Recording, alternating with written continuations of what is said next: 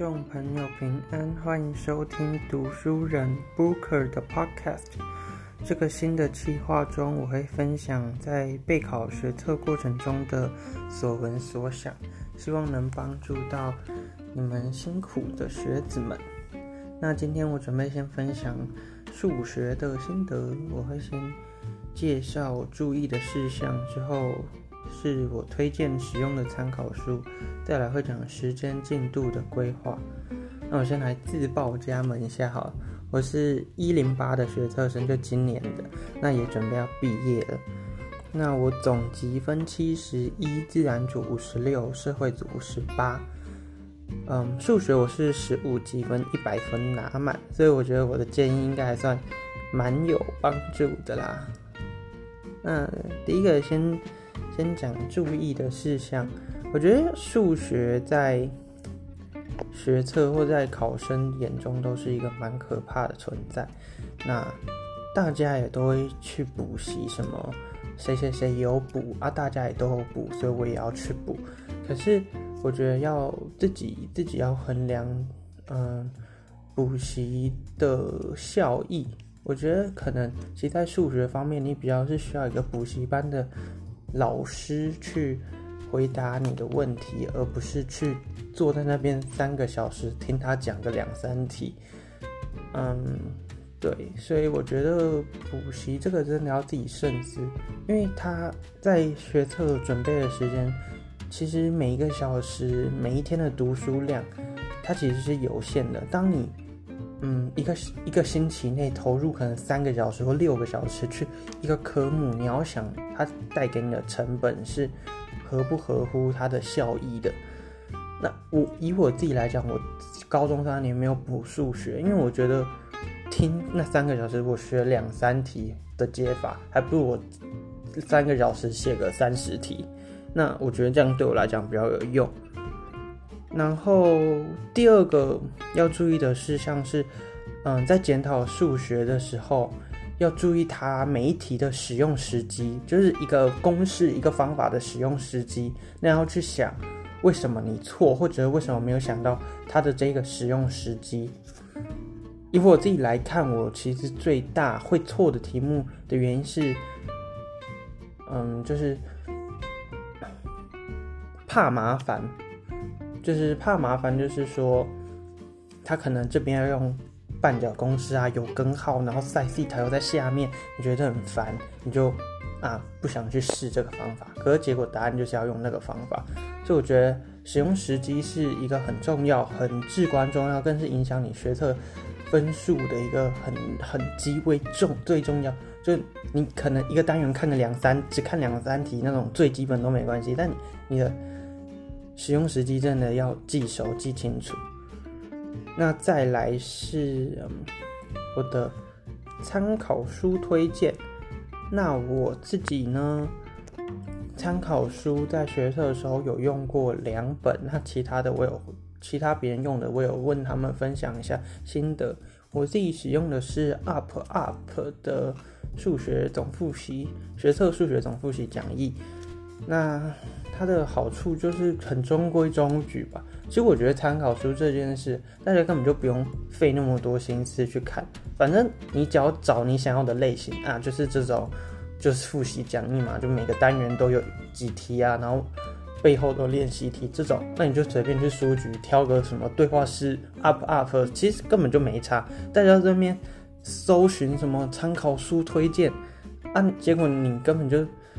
还不如拿时间拿去背单字之类的。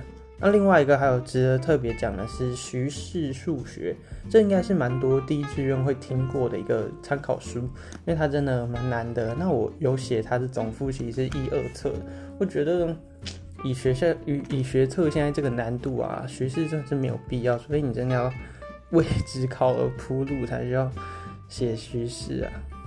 嗯，但是它也是一个很。真的是你对数学很有热忱的话，你可以去学徐氏，它会让你的数学思维进步蛮多的。好，那接下来再分享一下我在嗯大概七月到一月时间规划数学是怎么规划的。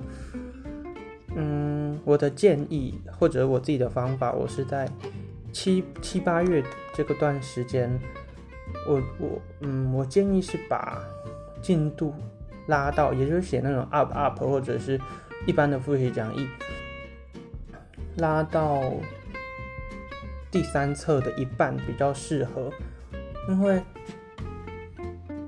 接下来。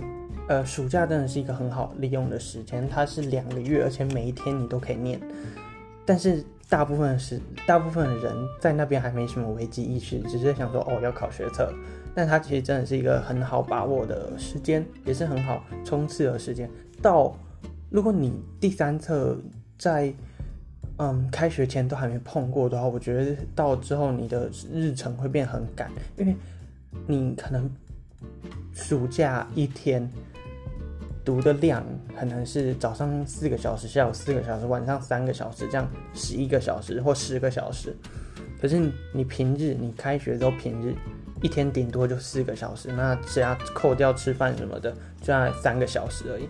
所以暑假是一个好好利用，我建议是把它推到第三册的一半是比较合适的。那加加减减就看自己的进度状况。那在九月。就九月开学到十月，嗯，把第四册前全部都写完，这样是一个很很不错的时间了。也就是说，你两个月读两册，诶，两册半，然后剩一个月读一册半。然后再来是十月、十一月、十二月，我觉得你可以慢慢就是一天就写个十题、二十题这样。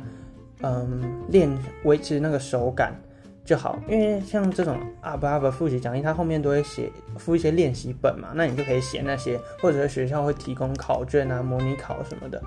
十月和十一月，我建议是把时间放给其他科，那之后再和其他科一起进行模诶模拟考或者是历届的历届的刷题，大概是十二月。十一月中到十二月就可以开始你的历届的刷题了。那之后，呃，其实长假也是一个很好利用的时间，因为长假一天基本上一两天就可以写完一回模拟考，所以或者写完一回一写完一年的历届，所以其实长假大概会有两个礼拜嘛。那其实两个礼拜就够你写十年了。所以有的人会留到历届，留到那时候再刷。那有的人会在前面就刷，之后是刷模拟考，就看个人的选择。但总之，数学以数学单科来讲的话，再讲一遍，就是开学前写到第三册的一半，大概就是向量那边吧。然后九月或者是十，呃，九月底到十月中，把第四册以前全部都搞定。那之后，先把时间拨给可能比较需要背的自然啊或社会。那之后，你再慢慢去，就诶，但是固定要练，固定要练，看你自己的频率，固定要记得去维持那个手感是很重要的。然后还有一点要注意的是，一个题目一个题目啊，通常都不能就一种解法，当然也不会只有一种解法，所以你在。错的题目，或者是你看过题目，要尽量。如果你是有计时的，你尽量多想几种解法。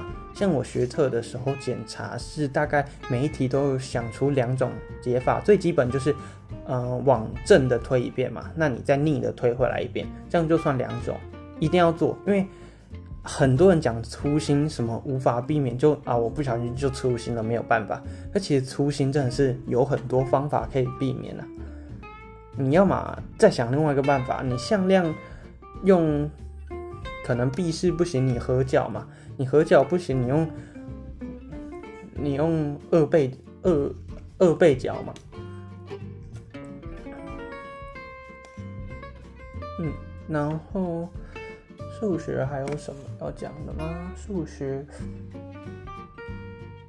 其实不用把，我觉得，嗯。